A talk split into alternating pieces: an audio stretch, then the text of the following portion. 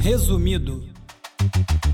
Olá, eu sou o Bruno Natal. Hoje é dia 15 de agosto e no resumido número 225, Governo de São Paulo instala app à força. Namorado clonado é pego no pulo. Cultura do sample em tempos de automação. Funcionários da Adobe preocupados em acabar com os próprios empregos, reconhecimento facial em toda parte e muito mais. Vamos nessa, resumido.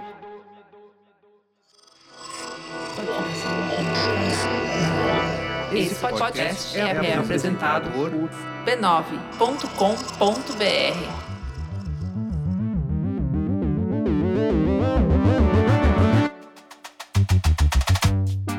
Olá, resumista! Esse é o Resumido, um podcast sobre cultura digital e o impacto da tecnologia em todos os aspectos das nossas vidas.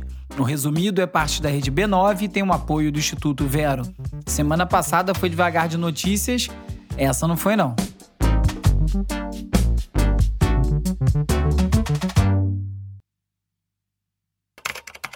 We thought if we went to Apple, we would at least get paid and Apple would give them free to their customers, which we thought was a good idea. Vamos de cultura digital e como nosso comportamento online ajuda a moldar a sociedade. A lot of people who were you know, uninterested in U2 who are now, you know, mad at U2, which, as far as we're concerned, is an improvement in the relationship. Em 2014, o U2, na época uma das maiores e mais chatas bandas de rock do mundo, presenteou meio bilhão de usuários do iTunes com um disco grátis. Só que a iniciativa não foi muito bem recebida e acabou sendo vista como um presente de grego. Muitos usuários sentiram como se as suas contas tivessem sido invadidas ao encontrar o disco por lá sem nenhum aviso prévio, nenhuma autorização, nem nada assim. Isso aí faz menos de 10 anos mas eram outros tempos, né? O consumo de música era bem diferente, ainda não era o domínio dos streamings e ainda não era normal ter todos os discos do mundo disponíveis no seu app de música sem ocupar espaço no seu celular. Porque dependendo das configurações do telefone, o disco era baixado automaticamente, ocupando espaço nos dispositivos, algo que também era mais escasso. Na época, a decisão irritou principalmente os mais jovens que não estavam nem aí para o YouTube e ninguém quer se sentir também sem controle sobre o que entra no seu celular, mesmo que seja um disco de graça. Se você não pediu, você não quer. Agora imagina quando um app do governo aparece no seu celular do nada. Foi isso aí que aconteceu com professores e estudantes das escolas estaduais de São Paulo. Na semana passada, houve uma reclamação em massa de que o aplicativo Minha Escola SP foi instalado em celulares de professores e alunos sem consentimento prévio. A Secretaria de Educação mandou um foi mal, estava doidona, disse que a instalação foi resultado de uma falha técnica e iniciou uma investigação. O aplicativo, desenvolvido pela Companhia de Processamento de Dados do Estado de São Paulo, a Prodesp, permite que os estudantes e responsáveis acompanhem informações acadêmicas. A ideia muito boa, mas essa execução aí foi bem péssima. A instalação afetou principalmente pessoas vinculadas às escolas estaduais, mas também houve relatos de pessoas não associadas à rede educacional que receberam o aplicativo. É bem assustador pensar que existem formas de acessar os nossos aparelhos dessa forma. Isso aí só foi possível porque a Secretaria de Educação de São Paulo possui um convênio com o Google e a instalação em massa pode ter sido possível devido a ferramentas de gerenciamento remoto disponíveis no Google Workspace for Education. Imagino que esse tipo de coisa tende a se tornar mais comum e não menos comum. Hoje a gente vive numa internet extremamente centralizada, nos cercadinhos da meta, do Google, e é de se esperar que os nossos aparelhos comecem a sofrer também esse tipo de pressão. Outra coisa interessante de notar é que essa ponte entre a história do app do governo de São Paulo e a história do YouTube foi feita pelo Gustavo Mini, lá no grupo de ouvintes do Resumido no WhatsApp. E é o tipo de coisa que, se você jogar no chat GPT, não vai sair. Não faz esse tipo de conexão, não faz esse tipo de associação entre histórias tão distantes e tão diferentes, né? Nada como um bom papo.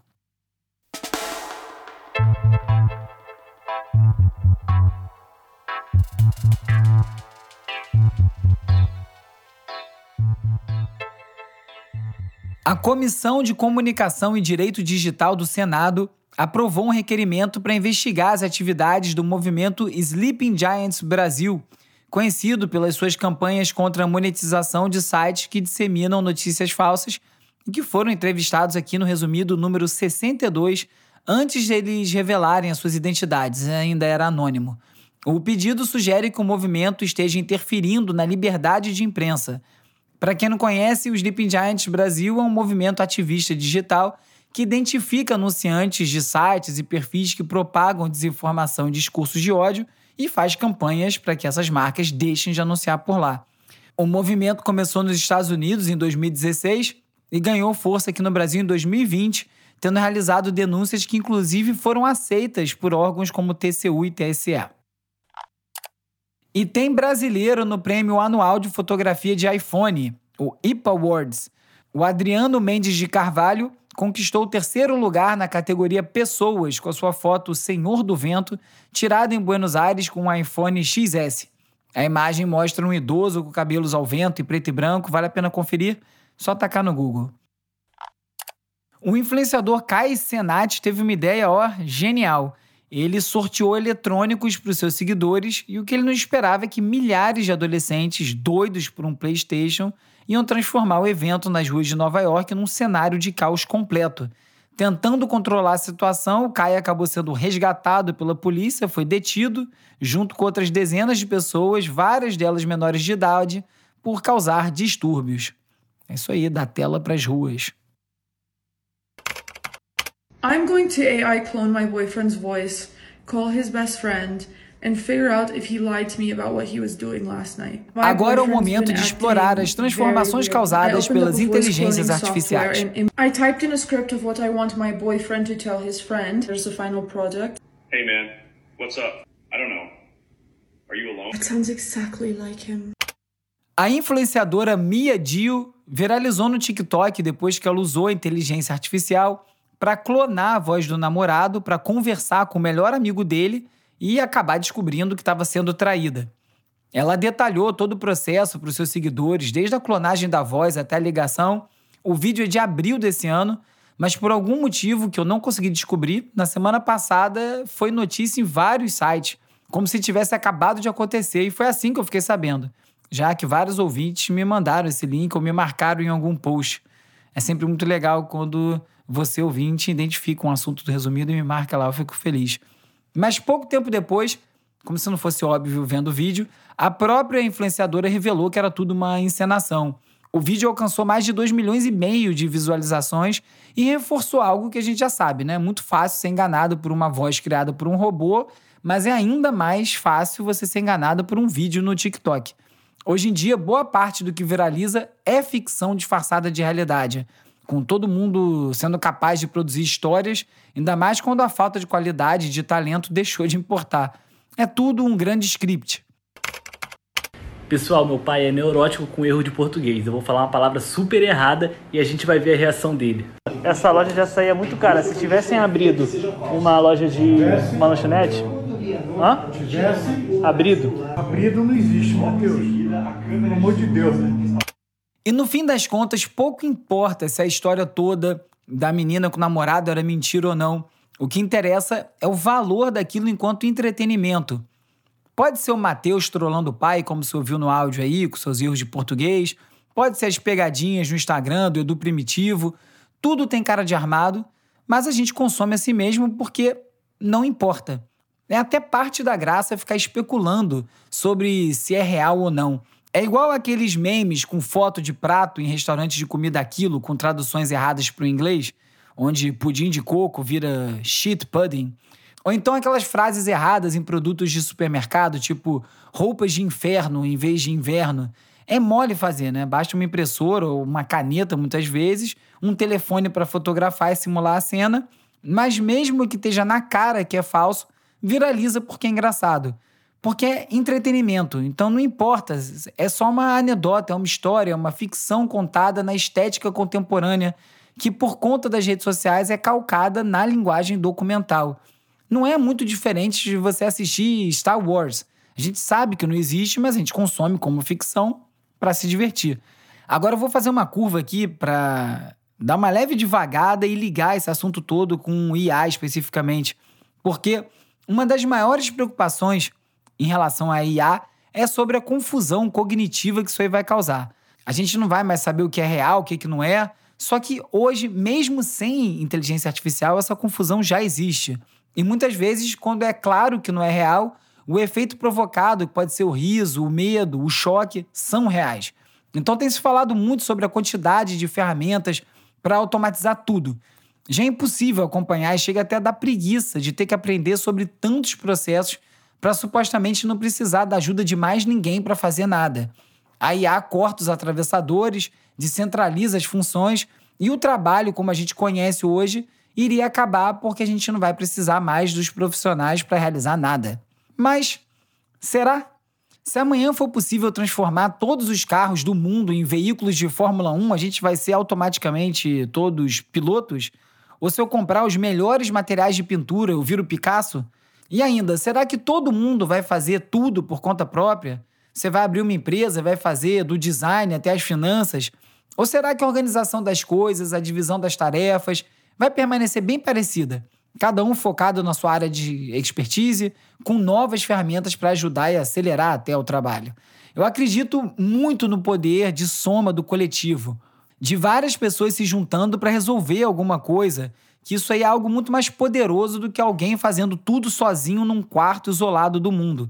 E eu ainda tenho várias questões com essas ferramentas de IA, exatamente porque elas são desenvolvidas a partir do ponto de vista de alguns poucos programadores, muitas vezes sem nenhuma participação direta de quem é de fato de uma determinada área. Eu não sei se um programador vai ter as melhores ideias de como criar um produto financeiro, um produto musical, um produto do que quer que seja, se ele fizer sozinho.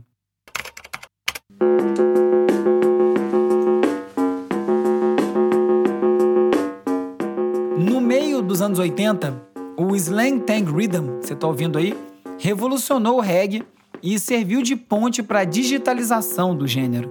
O que alguns não sabem é que essa linha de baixo icônica surgiu de um preset de um teclado eletrônico da Casio e foi criado por uma jovem desenvolvedora chamada Okuda Hiroko, no Japão.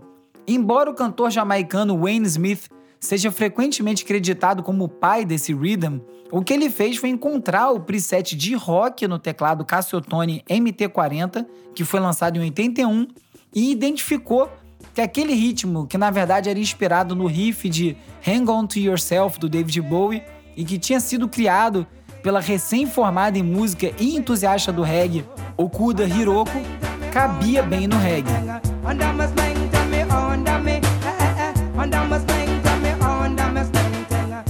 Ou seja, sob vários aspectos deu tudo bastante errado, né? O preset de rock não soava como rock, foi desembocar no reggae e servir de semente pro dancehall. Nada disso tinha sido planejado. O que fez essa mágica toda foram os ouvidos e a sensibilidade jamaicana do Wayne Smith para encontrar naquele preset todo duro de rock o balanço para um novo estilo.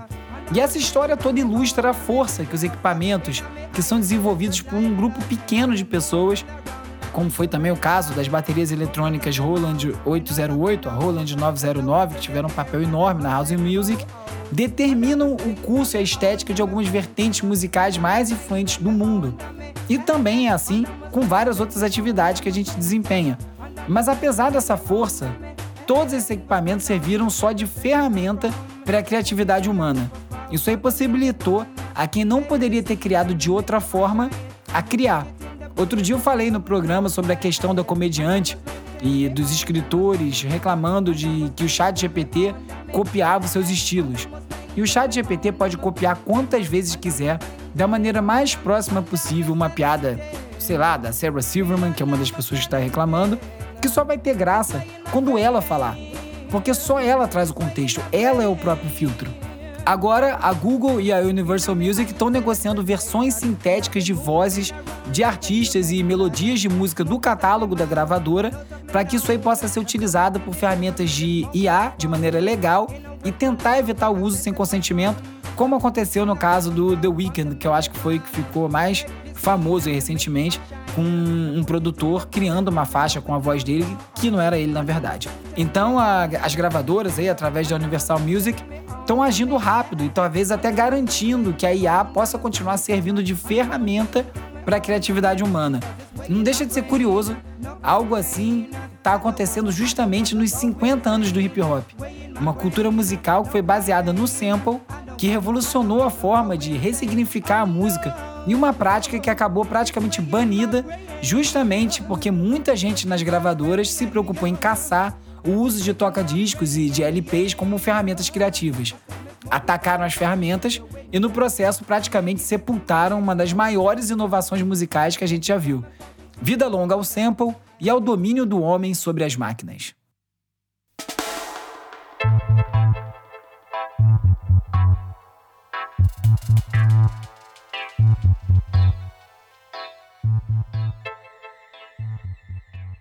Olha essa tendência macabra.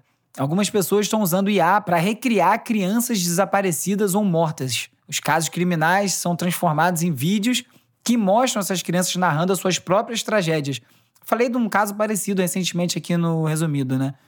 Tem quem defenda esses vídeos como uma nova forma de conscientização, mas muitos aí, incluindo, claro, os familiares das vítimas, consideram a prática ofensiva e perturbadora. O TikTok removeu vários desses vídeos mas muitos ainda estão disponíveis no YouTube. Esse tipo de conteúdo tem se tornado mais comum e o TikTok está introduzindo uma nova ferramenta que permite indicar se um post contém conteúdo gerado por IA. A medida pretende prevenir a remoção e segue a atualização das políticas de conteúdo do TikTok, que em março passaram a exigir identificação de deepfakes e conteúdo gerado por IA. O Instagram também está trabalhando com uma opção parecida. Depois de várias denúncias de sobrecarga de trabalho e subpagamento, a equipe de efeitos visuais da Marvel Studios decidiu se sindicalizar. É a primeira vez que profissionais de efeitos visuais se unem para exigir os mesmos direitos e proteções salariais que outros trabalhadores da indústria do entretenimento têm. Isso tudo enquanto segue a greve de atores e roteiristas de Hollywood. Funcionários da Adobe estão preocupados que os avanços no campo de inteligência artificial feitos pela empresa, especialmente o gerador de imagem a partir de textos, o Firefly, possam eliminar empregos dos seus próprios clientes. A integração do Firefly ao Photoshop já levou várias empresas a reduzir seus departamentos de design, e de acordo com a Petapixel, esse cenário gerou uma crise existencial entre os funcionários da Adobe, com vários debates internos sobre os impactos éticos e econômicos da IA. A preocupação principal é que, ao facilitar a eliminação de mão de obra com IA, menos assinaturas do Creative Cloud vão ser necessárias, reduzindo as vendas de software da Adobe e, consequentemente, seus lucros e botando em risco os empregos dos próprios funcionários da Adobe. E já tem gente sentindo isso aí na prática. O boom do YouTube pós-pandemia gerou um mercado de designers de thumbnails. Basicamente, gente especializada em criar aquelas miniaturas que servem de capa para os vídeos. Essa turma ganhava uma boa grana para fazer um trabalho super específico e que é crucial para o alcance dos vídeos no YouTube. Todo mundo acaba vendo um vídeo por conta da frase e da imagem da capa, né? Muita gente está substituindo os designers por ferramentas de IA, como Midjourney, e alguns designers já estão incorporando essas ferramentas no seu próprio fluxo de trabalho. Outros veem a IA como uma ameaça à sua profissão. O duro é que, mesmo que não se concorde com isso, a gente sabe que aqueles que resistirem mais às mudanças vão ser os primeiros a serem substituídos. Pesquisadores de universidades britânicas criaram um sistema de inteligência artificial capaz de decifrar senhas só a partir do som das teclas sendo digitadas com uma precisão de 95%. Muita gente se preocupa em esconder a tela, o teclado, ao digitar informações sensíveis, mas quase ninguém pensa no som que é produzido e o quanto isso aí pode ser revelador. Bom, agora você sabe, então cuidado com o que você tecla por aí. O prefeito de São Paulo assinou um contrato para implementar o programa de reconhecimento facial Smart Sampa. O projeto vai utilizar câmeras na segurança pública e vai enviar alertas ao identificar pessoas procuradas pela justiça ou desaparecidas. Inicialmente, 200 câmeras serão instaladas em outubro, com previsão de 20 mil até o fim de 2024. O sistema é orçado em quase 10 milhões de reais, vai ser gerido por um consórcio de empresas instituições de direitos humanos e proteção de dados estão preocupadas com potencial viés discriminatório e com a coleta de informações sem o consentimento dos cidadãos. A cidade não é a primeira a investir nesse tipo de recurso, Diadema adotou monitoramento por câmeras em dezembro do ano passado e até agora já teve 28 requisições oficiais de imagens feitas por autoridades 20 delas sendo atendidas. Após nove meses, apenas 13 casos foram solucionados com base nesses dados. Na Bahia, pioneira no uso de câmeras e reconhecimento facial, o governo planeja instalar mais 997 câmeras. Desde 2019, 760 prisões foram feitas com essa tecnologia, custando em média 875 mil reais por prisão. A maioria dos detidos era procurada por assaltos e tráfico, segundo dados da Secretaria de Segurança Pública da Bahia. O programa abrange 78 cidades e, segundo The Intercept, com esse investimento, o governo poderia financiar um hospital de referência por 32 anos ou comprar 1.500 ambulâncias com UTI móvel. Sistemas de reconhecimento facial são caros, pouco eficientes e não chegam à raiz do problema do aumento da criminalidade. Mas não é só isso. Nos Estados Unidos, a Porsche Woodruff de 32 anos, foi surpreendida por seis policiais na sua casa em Detroit enquanto preparava suas filhas para a escola. Ela foi acusada de assalto e roubo de carro, e, de acordo com o Washington Post, fotos da suspeita que foram obtidas por câmeras de vigilância foram comparadas a uma imagem da Porsche de 2015, na época em que ela foi detida por dirigir com uma carteira de motorista vencida. A Porsche estava grávida de oito meses, isso não impediu a polícia de detê-la por 11 horas e ela só foi liberada sob uma ofensa de 100 mil dólares.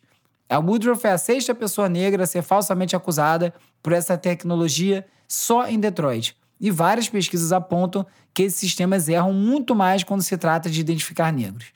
Vai dar certo. Eu convidei o baiano Rodger Richer, doutorando em ciência política da Unicamp e pesquisador do Instituto Vero, para comentar sobre como essas ferramentas estão sendo usadas no Brasil e principalmente na Bahia.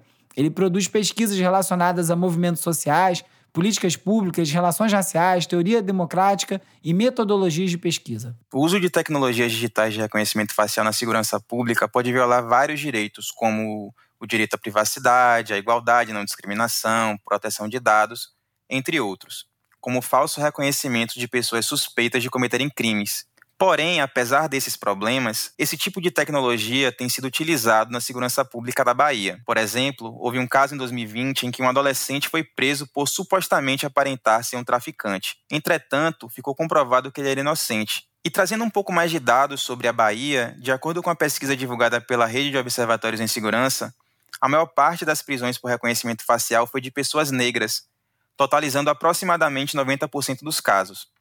E isso demonstra que os sistemas de reconhecimento facial na segurança pública eles não são neutros.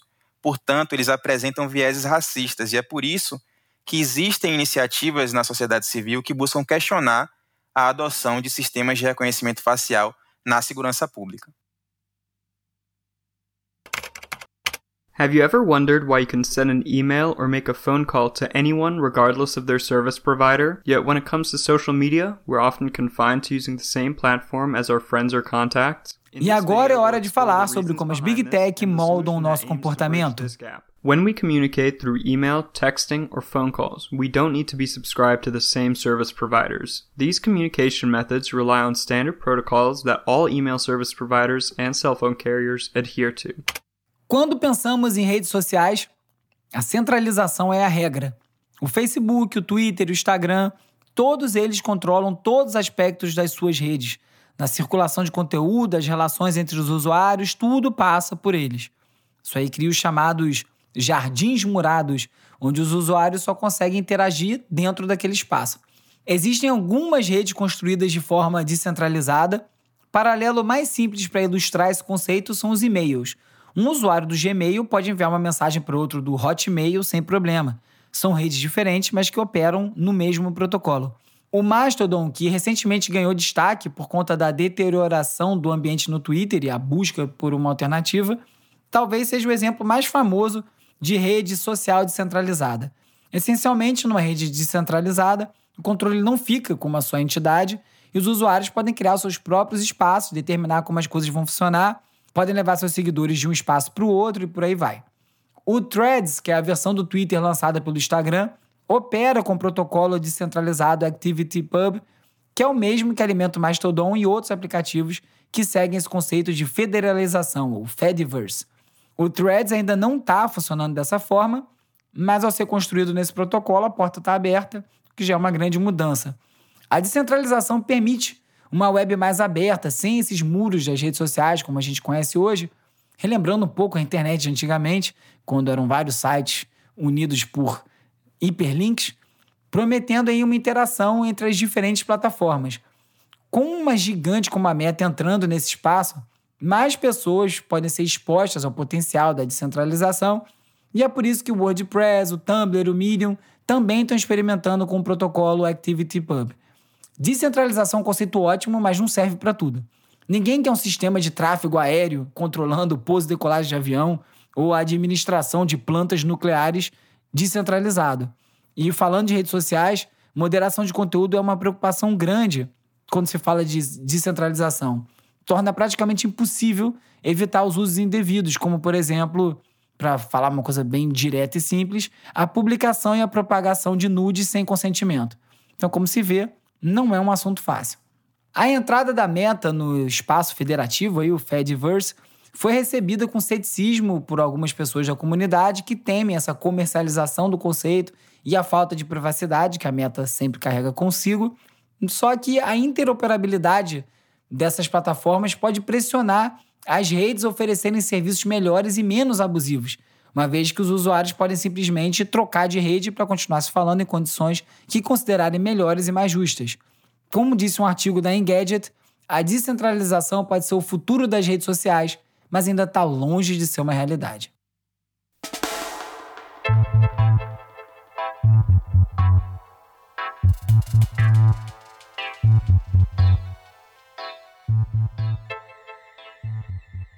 O presidente dos Estados Unidos, Joe Biden, assinou um decreto proibindo investimentos americanos em tecnologias sensíveis na China, incluindo áreas como inteligência artificial, computação quântica e semicondutores. De acordo com a Folha, o Biden classificou a medida como uma resposta à ameaça representada pelo avanço tecnológico chinês em áreas críticas para capacidades militares e de vigilância. O TikTok anunciou um concurso musical chamado Gimme the Mic, semelhante aos programas como The Voice. De acordo com a The Verge, o concurso vai ter três etapas: audição, semifinal e grande final. E para participar, os artistas podem enviar um vídeo de 30 segundos com a hashtag Gimme the Mic. Os 30 melhores avançam para a semifinal. E aí o público vota ao vivo nos seus favoritos. E o prêmio é de 50 mil diamantes do TikTok. Seja lá o que isso quer dizer. Depois de uma longa investigação sobre a Amazon, a Federal Trade Commission, o FTC, vai se reunir com representantes da empresa, antecipando aí um dos maiores processos antitruste da agência. A reunião pode ser a última oportunidade da Amazon evitar um processo da FTC e correr o risco de ser forçada a se reestruturar ou se dividir. O PayPal lançou uma stablecoin atrelada ao dólar, marcando a sua entrada no mercado de moedas digitais. Stablecoins existem há anos, mas elas não operam no mercado convencional por questões regulatórias. Um bom exemplo disso aí foi a tentativa fracassada da Meta de lançar a moeda Libra em 2019. A stablecoin do PayPal vai se chamar PayPal USD e vai ser disponibilizada aos clientes nos Estados Unidos. Já o Banco Central do Brasil anunciou a primeira moeda digital oficial do real, é o DREX, abreviação de Digital Real X. Sério, parece que é inspirado em Pix também, era para ser meio primo o nome. Previsto para ser lançado até o fim de 2024, a Drex vai ser equivalente ao real em papel e acessada via carteiras virtuais em instituições financeiras. Diferente das criptomoedas, que variam conforme oferta e demanda, a Drex vai ter o valor estável, uma stablecoin, representando a moeda física brasileira, e mesmo utilizando blockchain, ela não é considerada uma criptomoeda, pois é garantida pelo governo. No fim das contas, muda nada para os usuários, é só uma ferramenta para agilizar as transações dentro do sistema bancário. Drex!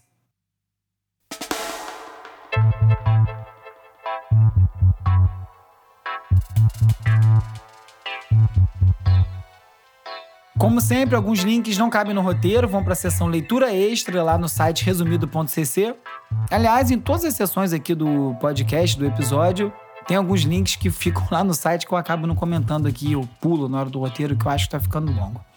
Na Big Think, com Tana Bots, ChatGPT torna possível conversar com os mortos. Na Culture, nossas defesas humanas naturais contra a cultura da inteligência artificial. Na Billboard, estrelas pop não estão brilhando como antes. As gravadoras têm um plano? Em um momento em que executivos concordam que é mais difícil criar superestrelas, a indústria musical pode precisar mudar a sua visão sobre o que é uma vitória. E na The Economist, o experimento Matemática Consciente de São Francisco, como a busca por equidade racial trouxe uma lição sobre consequências não intencionais. Para falar comigo é só me procurar no arroba urbiurbe, lá no Twitter, ou então no arroba resumido.podcast no Instagram e no TikTok. Você também pode fazer parte da comunidade no Discord, que anda bem devagar, o que anda agitado é o grupo de WhatsApp dos resumistas. Então, se você preferir, me manda um oi pelo WhatsApp ou pelo Telegram para 21 97 969 5848 você passa a fazer parte da lista de transmissão, onde eu envio alertas de novos episódios, conteúdo extra, link para o post no resumido, link para o post do grupo dos resumistas, e assim a gente também pode ficar conectado.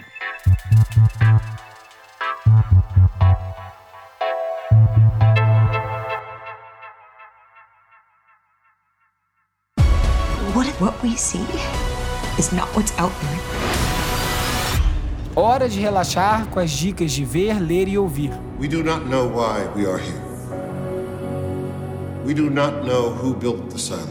Essa série saiu um tempinho já na Apple TV. Silo conta a história de uma comunidade que vive abaixo da terra numa construção vertical super profunda, sem acesso ao mundo exterior, e eles não sabem bem porque estão presos por lá.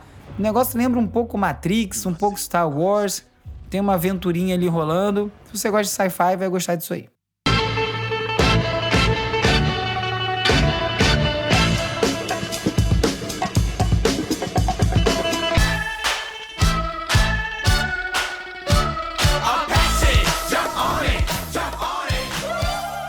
Para comemorar os 50 anos do hip hop, a Tracklib, que é um serviço que ajuda a liberar samples de maneira legal, fez um grande apanhado com os melhores samples ano por ano, desde 1973 até 2023, com um grande hit por ano e decupando como foi o sample. Muito legal, vídeo hipnotizante. Eu amo hip hop, amo sample. Acho que é uma cultura fantástica e é muito legal ver essa exaltação aí nesses 50 anos do hip hop.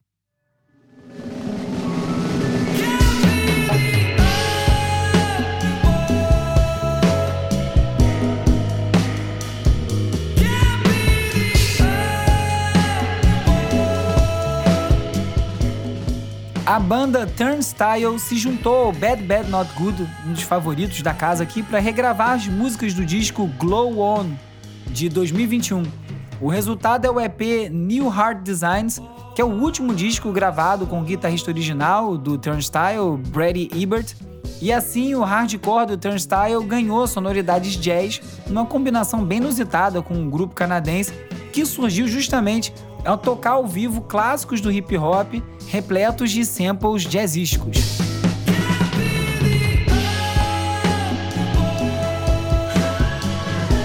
Nesse episódio, você ficou sabendo que o governo de São Paulo instalou apps em celulares sem consentimento dos usuários, soube da história de uma influencer que simulou ter clonado a voz do próprio namorado, desembocou num papo sobre automação de trabalhos e cultura do sample, soube que funcionários da Adobe estão preocupados em acabar com os próprios empregos, que vai ter muito reconhecimento facial e muito mais. Hora do pedido que não te custa nada. Se você gosta do resumido, recomenda para mais gente. Posta no Instagram, no Twitter, no WhatsApp, é muito importante, ajuda muito o programa a crescer. Não deixa também de curtir, assinar, seguir, dar cinco estrelinhas na plataforma que você estiver ouvindo o episódio agora. Se for na Apple Podcasts, deixa também uma resenha. Outra coisa que ajuda muito a furar os algoritmos é essa sua ajuda ao indicar para as plataformas que o resumido é um programa nota 10. O Resumido é parte da rede B9 e tem o apoio do Instituto Vero. É produzido e apresentado por mim, Bruno Natal. O roteiro é escrito por mim e pelo Agenor Neto, com a colaboração do Carlos Calbuque Albuquerque. A edição e mixagem é feita pelo Hugo Rocha.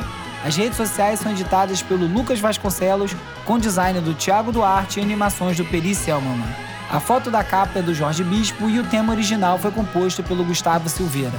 Eu sou o Bruno Natal, obrigado pela audiência e semana que vem tem mais resumido.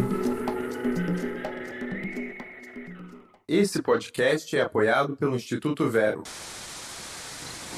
Resumido. resumido.